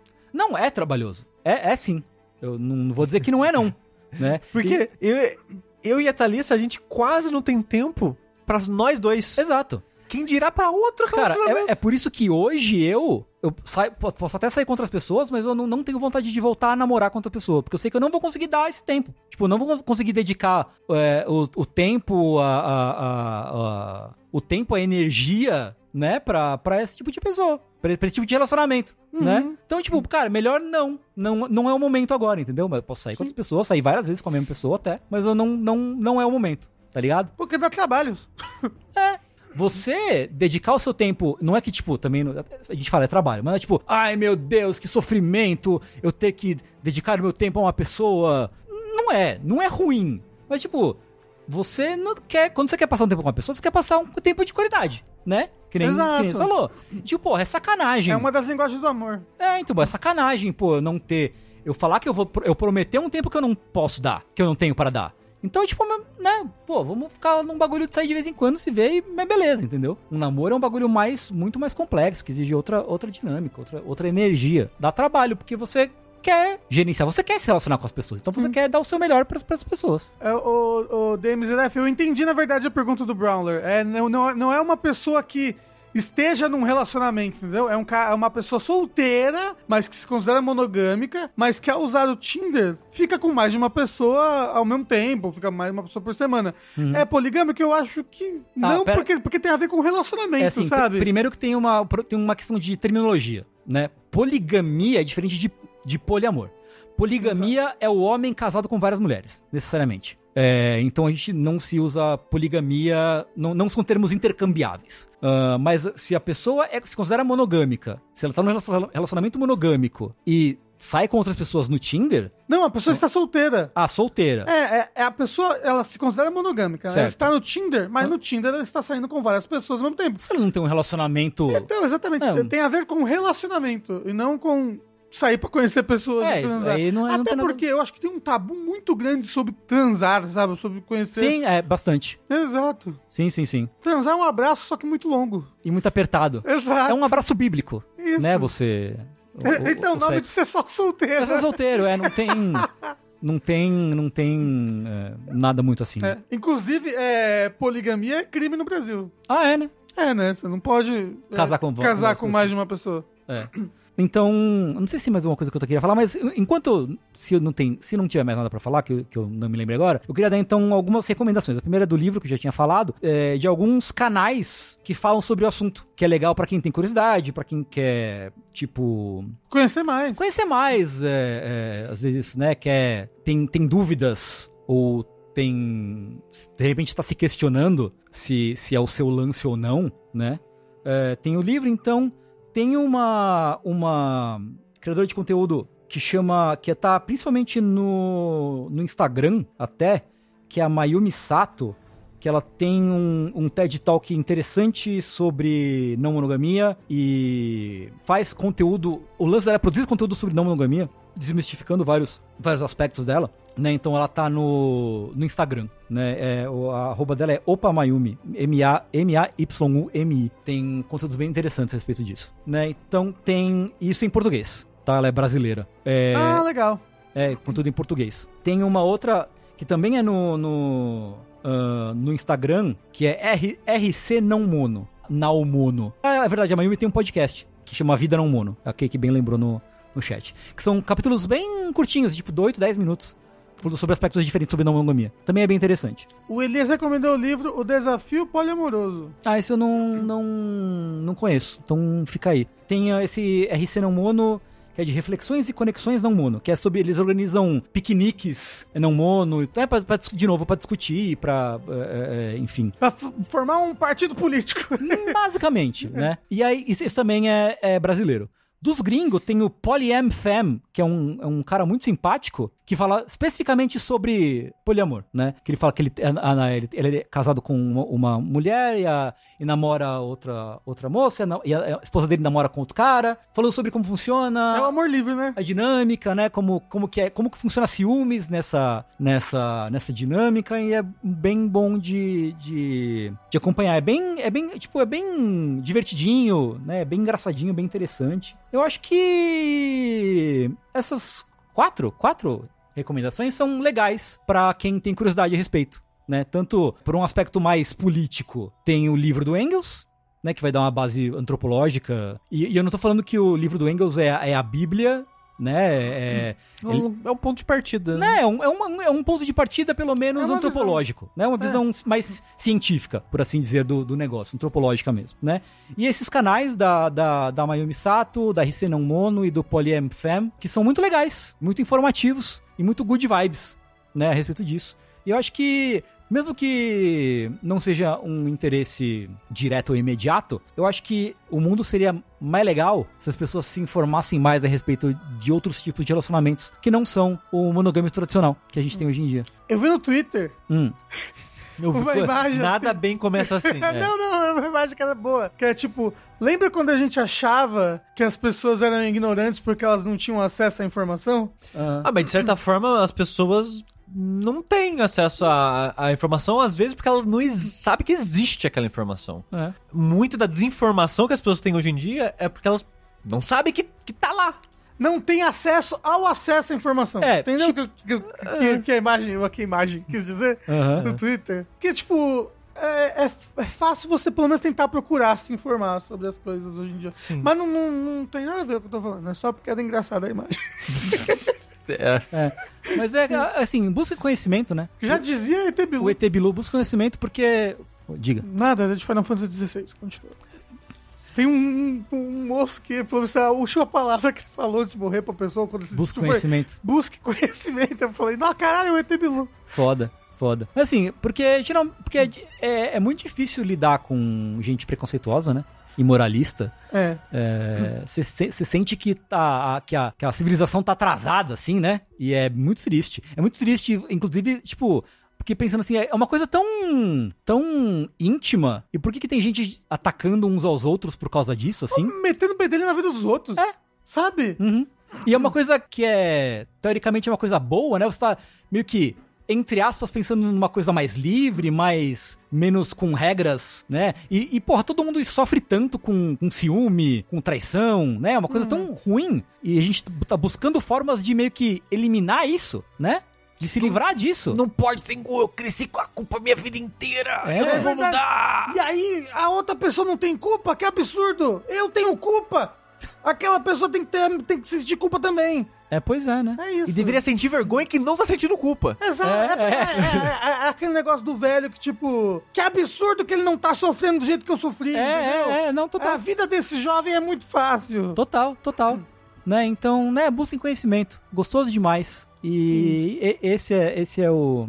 Esse é, essa é a minha palestra, a, a nossa palestra sobre não monogamia. E, gente, eu encerro aqui como muitas pessoas perguntaram no chat. Sushi é não monogâmico? Sou monogâmico. Mo- monogâmico. Mo- eu sou, mogonâmico. eu sou a pessoa mais básica e padrão da mesa aqui, gente. O- Que isso, É, que baunilha. Baunilha, Assim. Baunilha. Assim, o sushi é o único hétero da jogabilidade. A gente, quando, quando a gente fez o, lá o, o BDSM test, os, os mais baunilha foram o Rafa, o Rafa e, e o. Assim, o Rafa, ele, mete- ele deve mentir nos negócios. que o Rafa não, é Não, baunilha, mas é não. porque o BDSM. Eu não gosto de BDSM, eu não gosto de, de apanhar, de bater de xixi cocô. Não Mas, gosto. porra, mas não é só isso também, caralho. Não, não, mas o, o meu, o meu lá não deu, não deu vanilo. O meu deu, sei lá, 99% não monogâmico. Sempre ficar em primeiro. Ah, bom, isso. Tem isso, né? É, Eu sou da maior. Segundo o chat, eu sou da maior minoria, o careca. exato. Assim, eu sou o único careca da mesa. É... que você saiba. Mas. Ah, só só ia pedir respeito. Não. É só, é só isso que eu queria dizer. Porque Sim, teve sim. umas pessoas aqui no chat que. Eu não vou falar que é escrota na vida real ou qualquer coisa do tipo assim, mas quando chega. Como a gente abordou aqui hoje sobre isso. Quando Sim. é esse assunto, as pessoas acham que é tu- tudo bem ser escrota. Tudo bem. Desrespeitar. des- desrespeitar a, a opinião da outra é. pessoa ou qualquer coisa do tipo, achar que ela tá de sacanagem. Porque tem que parar pra pensar, gente, quando o Tengu vem aqui, se abre falando isso sobre ele, pra, de uma forma, trazer essa discussão pra vocês. Pra vocês analisarem coisas do dia a dia de vocês e talvez é uma coisa que vocês estão remoendo e pensa, putz, é verdade, eu vou, vou ler, pesquisar sobre isso e ver se realmente eu, eu me encaixo nisso. Porque Uhum. às vezes é, às vezes não é, Sim, sim. né? Uhum. Mas a parada é trazer esse assunto. Vamos, vamos falar sobre isso. Vamos a gente entender os nossos sentimentos Uhum. com base nisso e tal. Mas quando você vem aqui fala, ah, a pessoa que fala que é não monogâmica só quer trair de sacanagem. Você tá desrespeitando não só, tipo, o Tengu, mas tipo a Agnes, por exemplo. Sim. Achando que é tudo uma palhaçada. É tudo sacanagem. Sim, O, sim. o- a- a- o relacionamento de 20 anos dele, foda-se, né? O relacionamento de 20 anos, né? Uhum, uhum. Não teve uma conversa, não tem um respeito, não tem nada disso. Uhum, é tudo na, na- na palhaçada. Então, É desrespeitoso pra caralho. é muito É. desrespeitoso e não só com uma pessoa, sabe? Exato. Com todo mundo, com todos os envolvidos, né? É. E eu só, eu só queria pedir isso, sabe? Quando vocês verem alguém falando, discutindo sobre esse tipo de coisa, em, em vez de chegar dando risada, apontando o dedo, que é coisa do tipo, ouve a pessoa primeiro. Que- Querendo fazer piada em cima da pessoa, sabe? É. Humilhar, né? E, tipo, de novo, às vezes é algo que não tem nada a ver com você.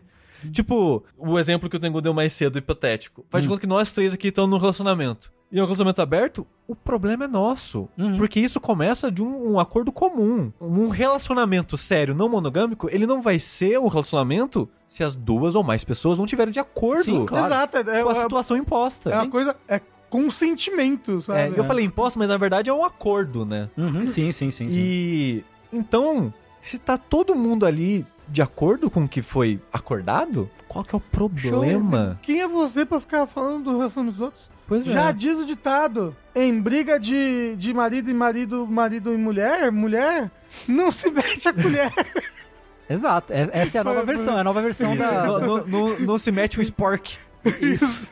É spork? Spurk? Spork, É um spork. furpum.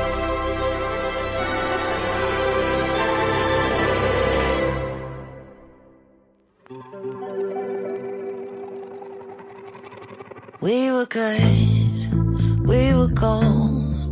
Kind of dream that can't be sold. Mas, gente, pra encerrar o Fora da Caixa, eu vou falar bem, bem brevemente aqui. em briga É. de marido e colher, não, se, mete, a mulher. Caralho. Obrigado, excelente, amor. excelente. Eu vou falar de algo muito na moda. Algo que as pessoas adoram ouvir sobre. Algo que nem foi um meme, de certa forma, pejorativo. Ah. Black Mirror. Olha, Isso Olha é muito aí. Black Mirror. Isso é- Lembra quando tinha a primeira e a segunda temporada de Black Mirror e as pessoas falavam, porra, Black Mirror, que série, né? Foda pra porra, caralho." Foda, É foda né? porque as Te te- faz pensar. As três primeiras temporadas são realmente muito boas. A do retorno é legalzinha, né? É porque a, a terceira é do retorno? É, porque são duas temporadas e um filme. Aí a terceira temporada já é Netflix. É, a terceira é a que tem do. É a que tem o. É as estrelinhas de dar nota e ranking pras pessoas. Ah, então, essa é uma boa temporada. Então, é do um retorno. ruim, porque, tipo, ela é uma antologia com. São vários filmes, né? Ou curtas, ou até filmes mesmo. De. Ficção científica. É, mas de vários diretores diferentes, com várias histórias, visões diferentes. Assim- Que todas têm. Então, é aí que tá. A princípio, o roteiro era majoritariamente do Charles Brooker. É Charlie Booker. Charlie Booker. Uhum. Ele que criou a série e eu posso estar errado. A maioria ou todos os roteiros das primeiras temporadas é dele. A, a direção vai mudando, né? Cara, era bom, hein? Mas eu imagino que depois foi abrindo pra mais pessoas escreverem mesmo. Uhum. Talvez até mesmo na terceira temporada já, já não é tudo dele. Eu acho que San. San, San Junipero acho que é quarta já. É, não, é terceira. É, é terceira? É, porque, tipo. Eu... Eu acho que é. te- Eu, eu, eu diria que é quarta, mas. Será? Então É porque agora é a sexta. Essa que eu vou falar agora é a sexta, Rafa. Hum. Essa é a sexta temporada. Então, eu parei na última temporada que era, tipo, que todo mundo achava que era bom. É, ah, falaram, é na terceira mesmo. Nossa, minha cabeça Então. tava mais pra frente. Não, então, é. E eu lembro que eu vi. E eu vi San Junipero. entendeu? É, Tio São Junipero é um bom episódio. É, então, eu acho que eu, que eu parei na, na terceira temporada e não vi o resto. E a quinta temporada só tem três episódios. Por enquanto, ou não? Não, a quinta. Agora a gente já tá na sexta. Ah, Eles vão tá. colocar retroativamente na quinta. É Black Mirror, é, é muito Black Mirror. É muito Black Mirror. A quinta temporada só teve três episódios, todos bem ruinzinhos, assim. Ah, É, eu não vi, assim, eu só vi dois dos três. Não vi a da Miley Cyrus, eu acho. Que falam que é péssimo. Dizem que é o pior episódio de Black É. Mirror já feito. E os dois que eu vi eu já não gostei, então eu não, não vi, não quis nem ver a da, a da Miley Cyrus. Mas depois de muitos anos, sei lá, uns três anos eu acho, sem Black Mirror, é. Surgiu do nada, pelo menos pra mim. Não sabia que foi anunciada nem nada do tipo, a sexta temporada. Ela tem cinco episódios, com duração variada em, sei lá, entre 50 minutos e uma hora e 20. Tem um A epi- sexta. É a sexta, é. Tem um episódio que é literalmente um filme, é uma hora e vinte de o Caramba. episódio. E lançou tudo de uma vez só. Lançou tudo de uma vez só. E eu tô curtindo. Os três episódios que eu vi, eu vi os três primeiros. Eu curti, porque tá uma pegada bem diferente. Ela não tá mais essa parada de ficção científica de extrapolar o absurdo da tecnologia, que meio que era e chegou a ficar um ponto meio cômico, até virou piada, não, nossa, isso é muito Black Mirror. E assim, e no final, no, no final tem muito episódio de Black Mirror com bem abaixo da realidade. A realidade, quando ela veio, ela foi muito pior. É. E os três episódios que eu vi, principalmente os dois primeiros episódios, tem uma pegada muito mais de não necessariamente extrapolar ou discutir, mas falar sobre televisão. Hum. A gente assistir coisas, não só televisão, mas é, streaming, filme, coisas com a TV. Mesa Cast. É. O terceiro episódio, que eu acho que é o mais elogiado no geral, que é que tem o cara do Breaking Bad, Uhum. o, o Pinkman lá, eu esqueci o nome do ator, ele não tem muito a ver nada com disso, assim, no geral, de TV Oh. ou coisa do tipo. Hum. Mas eu- acho curioso que os dois primeiros tem, um- tem um bocado. O Aaron Paul, obri- obrigado, Fábio. o esse Aaron Paul não era o moço que era amigo do Walter White? É, é o Pinkman, Jess Pinkman. Ok, tá. Eu, desculpa, eu dei uma viajada. O primeiro episódio, principalmente, ele é aquela parada, sabe, do, do realismo capitalista, Uhum. que você discute, você critica o capitalismo, mas eles, eles transformam isso em mercadoria Uhum. de uma forma que as pessoas vão ver e falar, ah, ah, ah, nossa, é verdade, e ignorar pro Aham. resto da vida e continuar Aham, seguindo como se nada tivesse acontecido. Sim, sim. Esse episódio é isso. Esse episódio ele critica a Netflix dentro da Netflix, porque a Netflix sabe que essa crítica Vai passar, vai só passar batida. é. Sim. E mesmo que as pessoas ou, ouçam a crítica e falem realmente na Netflix é um problema, as pessoas vão continuar assistindo, porque é o que, é o que a gente faz, né? É o que a gente tem. A gente tá no meio que a gente tá e é isso aí. Porque esse episódio, eu vou falar mais, mais, mais a fundo desse episódio, que ele é quase cômico, é quase um episódio de comédia. Hum. Às vezes, assim, esse primeiro episódio. Hum. Que ele é o seguinte, que eu acho que a John é uma escrota, uma parada assim o nome do episódio, que é, eu trabalho no escritório. Eu sou lá, né, esse personagem da história, eu trabalho nesse escritório. Putz, deu algo ruim no trabalho, vou ter que demitir uma pessoa, porque performance e coisas. Uhum, uhum. E a pessoa é meio que uma gerente de um setor, uma parada assim. Hum. Então vai lá, putz, desculpa, né? Mas vou ter que demitir você, hoje é seu último dia no, no trabalho e tudo mais. A pessoa, não, mas isso é um absurdo. né? Ah, mas vem de cima, né? Aí tem toda essa. que é uma experiência horrível, né? Você tem que demitir uma pessoa e vem de cima, não é você que decide isso. Uhum, Então uhum. tem esse momento awkward ali, segue a vida. Aí, durante o dia, é, eu tava começando a falar de mim, mas falando da personagem. Né? Aham. Vamos voltar pra. Só, é só a personagem. Aí a personagem ela recebe mensagem de um ex de sei lá quantos anos atrás, que o ex quer jantar com conversar com ela. Aí ela tem um momento que ela vai na terapia, aí ela fala do ex, aí fala do relacionamento atual, aí fala do trabalho. Aí beleza, passa o dia dela, ela chega em casa, vai jantar com o marido, essa pessoa é casada. E vamos assistir uma Netflix aqui enquanto a gente janta. É, é literal na Netflix ou é tipo. É. Mirrorflix? é não, é, é Straw. Alguma coisa com morango. Uhum. É Strawflix, uma coisa assim. Uhum. Strawberry Flix. E quando eles vão ver, tem uma série que chama João é Péssima, Uhum. que é o nome dela. Uhum. E essa personagem, ela tem tipo umas mechinhas brancas, tipo a vampira do X-Men. Aham. Cabelo preto, só com mechinha branca de, com, com o cabelo dividido ao meio e só uma mechinha na frente. Aham. A personagem tem o mesmo nome e tem o cabelo dela. Sei. Aí eles ficam, porra, como assim? Aham. Clica de curiosidade, né? Aham. Pra dar play. É o dia dela. Exato dia que a gente assistiu até agora. Uhum. Ela acordando, tomando café da manhã, fazendo careta pra comida que o marido faz, e vai pro trabalho e demite a pessoa. Só que alguém interpretando ela, e o dia dela nem acabou e tá, e, e tá uma série falando do dia dela. Aham. Que é, quem que interpreta ela? Ai, caralho, qual que é o nome da atriz? Eu esqueci o nome da atriz. O que, que ela fez? Ela. Antônio Bandeiras, filme de ação do Antônio Bandeiras. Zorro. Catherine Zeta-Jones? Exatamente, muito Nossa. obrigado. Não, peraí, a Catherine Ou Zeta-Jones. Salma Hayek? Tem Salma a Hayek, é. Por que, por que Mas o do, o do Zorro é a Catherine Zeta-Jones. É, eu pensei errado. Perdão. Aí a Salma Hayek interpreta ela. Aí ela fica, por que, que a Salma Hayek tá, tá me interpretando? Tipo, o dia que eu acabei de.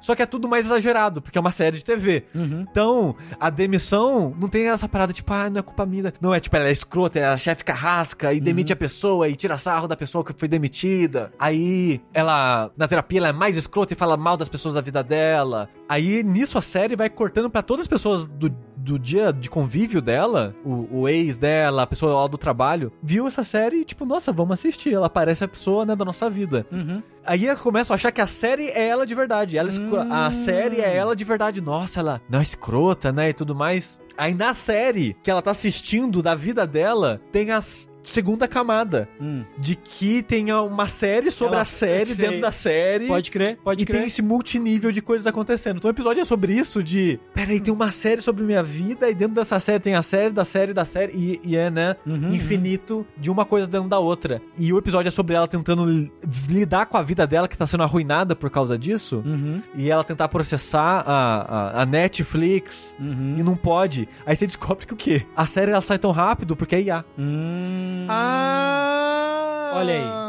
E Olha aí. ela, por causa do celular, computador e as coisas da nossa vida, sabe tudo que ela tá falando. Então pega os diálogos, as coisas do contexto do acontecimento disso. Uhum. E é. Tudo, a série é escrita por IA e não é a Salma Hayek que interpreta ela, na verdade é um, é um modelo 3D ultra realista dela, então nem é a Salma Hayek que tá interpretando ela, Hum. porque a Salma Hayek só vendeu a imagem dela pra ser usada. É um deepfake.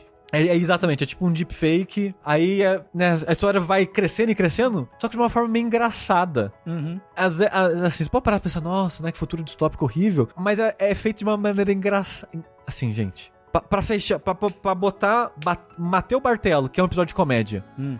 Tem o Michael Cera. Uau. Nada sério tem o Michael Cera. Uau. Mas ele tem que usar um talquinho, né, então, pra ajudar. Exatamente. Então eu achei um episódio divertido. Pra ajudar com a Não é incrível, não vou falar que é os melhores episódios do Black Mirror, mas é divertido. É um é episódio gra- engraçado, A, divertido. a- a resolução foi satisfatória? E no, Foi. mínimo, no mínimo interessante, né? Porque parece que na, na temporada anterior nem era interessante as coisas. Não, não. E eu, eu achei legal. Aí o segundo episódio, qual que é o segundo episódio? Meu Deus do céu. O segundo episódio, eu esqueci.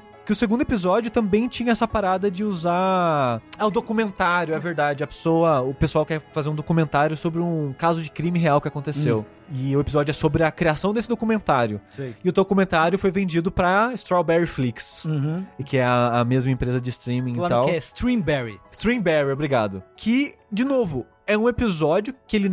Esse primeiro extrapola mais sobre a tecnologia, né? Falando coisa de IA, deepfake, coisas do tipo. Aham. É, o celular tá ouvindo o que a gente tá falando e coisa e tal. Esse segundo não tem nada disso. É só, tipo, um casal vai pra cidade natal do cara, que é no interior da Escócia. Aí ela lá descobre que tem um caso de um assassinato famoso na cidade. E eles são estudantes de, de cinema. E ela pensa, putz, vamos fazer um documentário sobre esse caso. Uhum. que aconteceu aqui na sua cidade, que é um caso tão particular daqui que não, não soltou da bolha da região, acho que né, tem potencial, tá, tá, tá fazendo sucesso esse negócio de documentário de crime, né, e tal. Uhum. E não extrapola nada de ficção científica esse episódio, é só sobre isso, só sobre a produção desse documentário e as consequências da produção desse documentário. Parece interessante. E é um episódio muito legal. Esse Ter- é o que tem uma hora e vinte? Não, o que tem uma hora e vinte é o terceiro que Ah. eu vi. Mas, ó, de novo, só antes de eu passar, de novo essa temática de filmagem, Uhum. de, de produção cinematográfica e coisas do tipo. Streaming. Streaming, que eles vendem, né, o documentário pra, pra essa Netflix. É, Não. É Barry... Streamberry. Streamberry. Streamberry. Streamberry é um bom nome. É, sonoro. Ah, bom. É, e o terceiro episódio, que eu acho que é o mais elogiado no geral, ele é, é um bom episódio, mas eu acho que eu esperava mais pela maneira que as pessoas falavam que ele era o melhor episódio. A expectativa. Exatamente. É que ele é. Eu vou, eu vou entregar um pedacinho da, da trama aqui, mas não é a trama toda, obviamente. Que ele faz uma. É como se fosse uma realidade alternativa do nosso mundo, onde no período da corrida espacial, Hum. acho que nos anos 60, pelo dar a entender mais ou menos assim do episódio, é. Em um, talvez a primeira estação espacial colocada no espaço, pelo menos do, sei lá, dos Estados Unidos, tem duas pessoas nessa estação espacial. Uhum. Dois astronautas Uhum. que eles vão fazer uma um- essa, essa, essa jornada no espaço, acho que por três ou quatro anos. Acho que é Uhum. quatro anos. Uhum. Só que, quando enviaram essas pessoas pro espaço, fizeram. A corrida espacial foi nos anos 70. O que na minha cabeça era um pouco mais cedo. Então talvez é nos anos 70. É que parece mais antigo do que anos 70 o episódio. De Uhum. qualquer forma. Quando enviaram essas duas pessoas pro espaço, fizeram réplicas perfeitas, é, robóticas. Tipo um androide Uhum. dessas pessoas pra ficar na Terra. Certo. E essas pessoas lá na estação espacial. Ó, o primeiro falou 50 pra 70. Ah, tá. aqui. Ok, ok, ok, ok. Aí na estação espacial. falou, ah, o pouso na Lua foi em 69, que eu sempre lembro porque é 69. Aí na estação espacial, esses caras têm uma caminha onde eles dormem, que quando eles vão pra ela, a consciência deles sai do corpo verdadeiro deles Hum. pro androide. Hum. Então eles conseguem estar presente na Terra a- através desse androide, vivendo a vida deles com a família deles e tudo mais. Uhum. Uhum. Aí a história é sobre essa situação, né? Essas duas pessoas, são esses dois caras, são só esses dois caras na estação espacial, fazendo tudo, cuidando da, da- de toda a jornada que eles estão fazendo, intercalando entre jornada espacial e com as nossas famílias. Uhum. Aí talvez seja um pouquinho de spoiler, Hum. se você não quer absolutamente nada. Isso acontece, tipo, nos primeiros 15, 10 minutos do episódio, é bem rápido isso. Um deles destrói o androide dele. Hum. Na, na Terra. Na tela. Uhum. Uhum. Então ele não tem mais como acessar a Terra. Hum. Ele fica preso à jornada espacial dele pro- pelo resto dos. Acho que faltam três anos da jornada, só, tem, só teve isso lá um ano. Uhum. Então ele tá sozinho, porque o pessoal, esses dois, eles passam mais tempo na Terra do que na estação espacial mesmo. Uhum. A consciência deles. Aham. Eles só acordam a cada, sei lá, uma vez por semana pra fazer exercício pro corpo não, não definhar e pra fazer, tipo, checagem, ver se tá tudo bem nos aparelhos Uhum. e tudo mais. Se tem uma emer- emergência, né, tipo, se danificou algo na nave, eles têm um reloginho que avisa, eles vão correndo e sentam na cadeirinha que faz a consciência deles voltarem pro corpo deles e tal. Então o cara ia ficar lá sozinho. Uhum. Ele só ia encontrar o outro cara por uma hora por semana. Hum. Então o episódio é sobre isso, é sobre o cara ficando maluco, sozinho no espaço. Uhum. Uhum. É, e como que consequências através dessa tecnologia de consciência, né, pra, pra onde que isso vai. Esse episódio é bem Black Mirror. Esse é mais Black Mirror, mas ele não extrapola o nosso futuro. Ele Não, é só é. ficção científica. É, ok. É. Porque Black Mirror normalmente é essa brincadeira de extrapolar, Aham. mas ainda tentar ser real. Isso aqui é total loucura, ficção científica pura. Eu acho, acho legal, sabia? Porque o Black Mirror, ele foi por um tempo, assim, o... O além da imaginação da nossa época, sabe? É. Então, eu, eu essa temporada eu tô curtindo do que eu vi. Parece que os dois últimos episódios, que os dois que eu não vi, falaram que eles são os dois mais fracos. Mas dos três primeiros, pelo menos, eu gostei. Hum? Eu achei os três episódios divertidos, interessantes de assistir, mas eles perderam essa parada de vamos extrapolar e fazer uma crítica social foda. Uhum. Não, é vamos fazer só uma ficção científica. Ponto. Ok. Justo. isso é muito bom.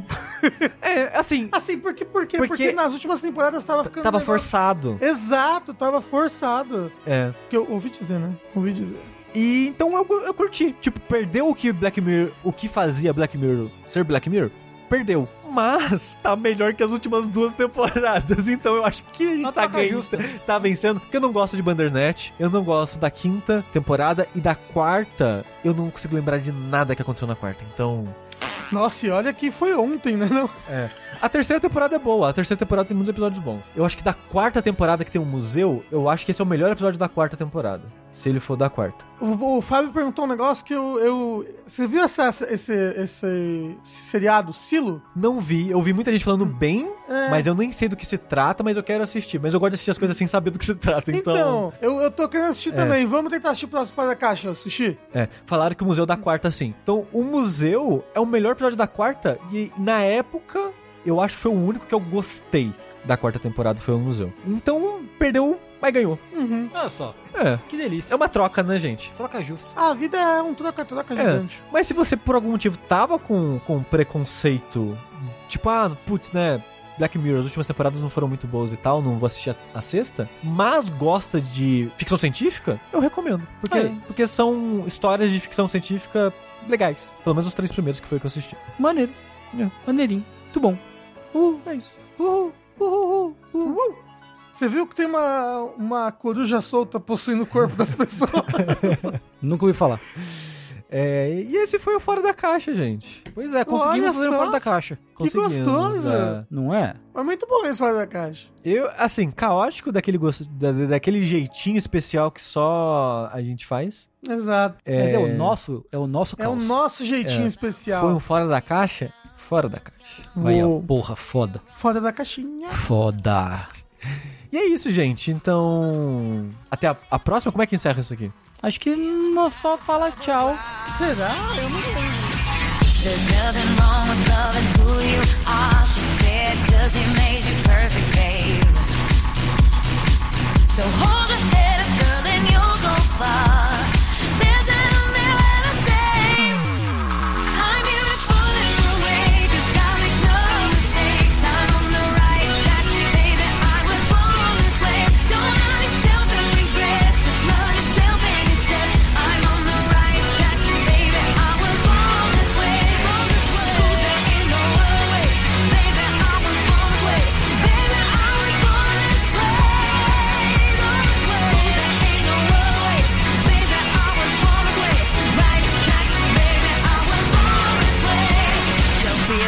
Just be a queen. Don't be a drag, just be a queen. Don't be a drag, just be a queen. Give yourself prudence and love your friends. Subway kid, rejoice the truth. In the religion of the insecure, I must be myself, respect my youth.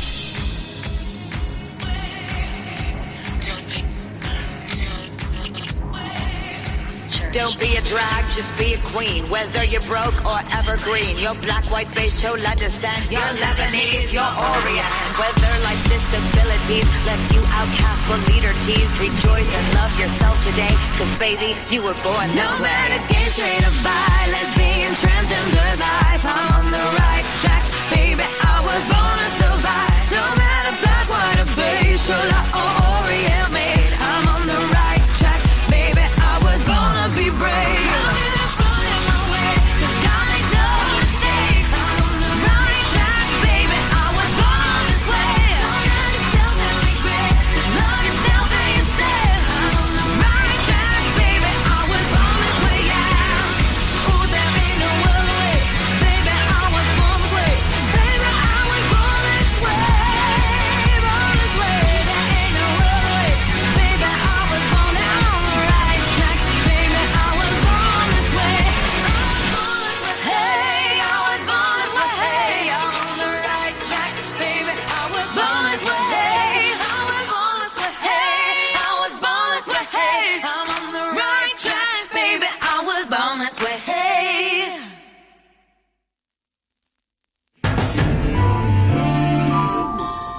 Esse podcast foi editado por Yoshi Ohashi.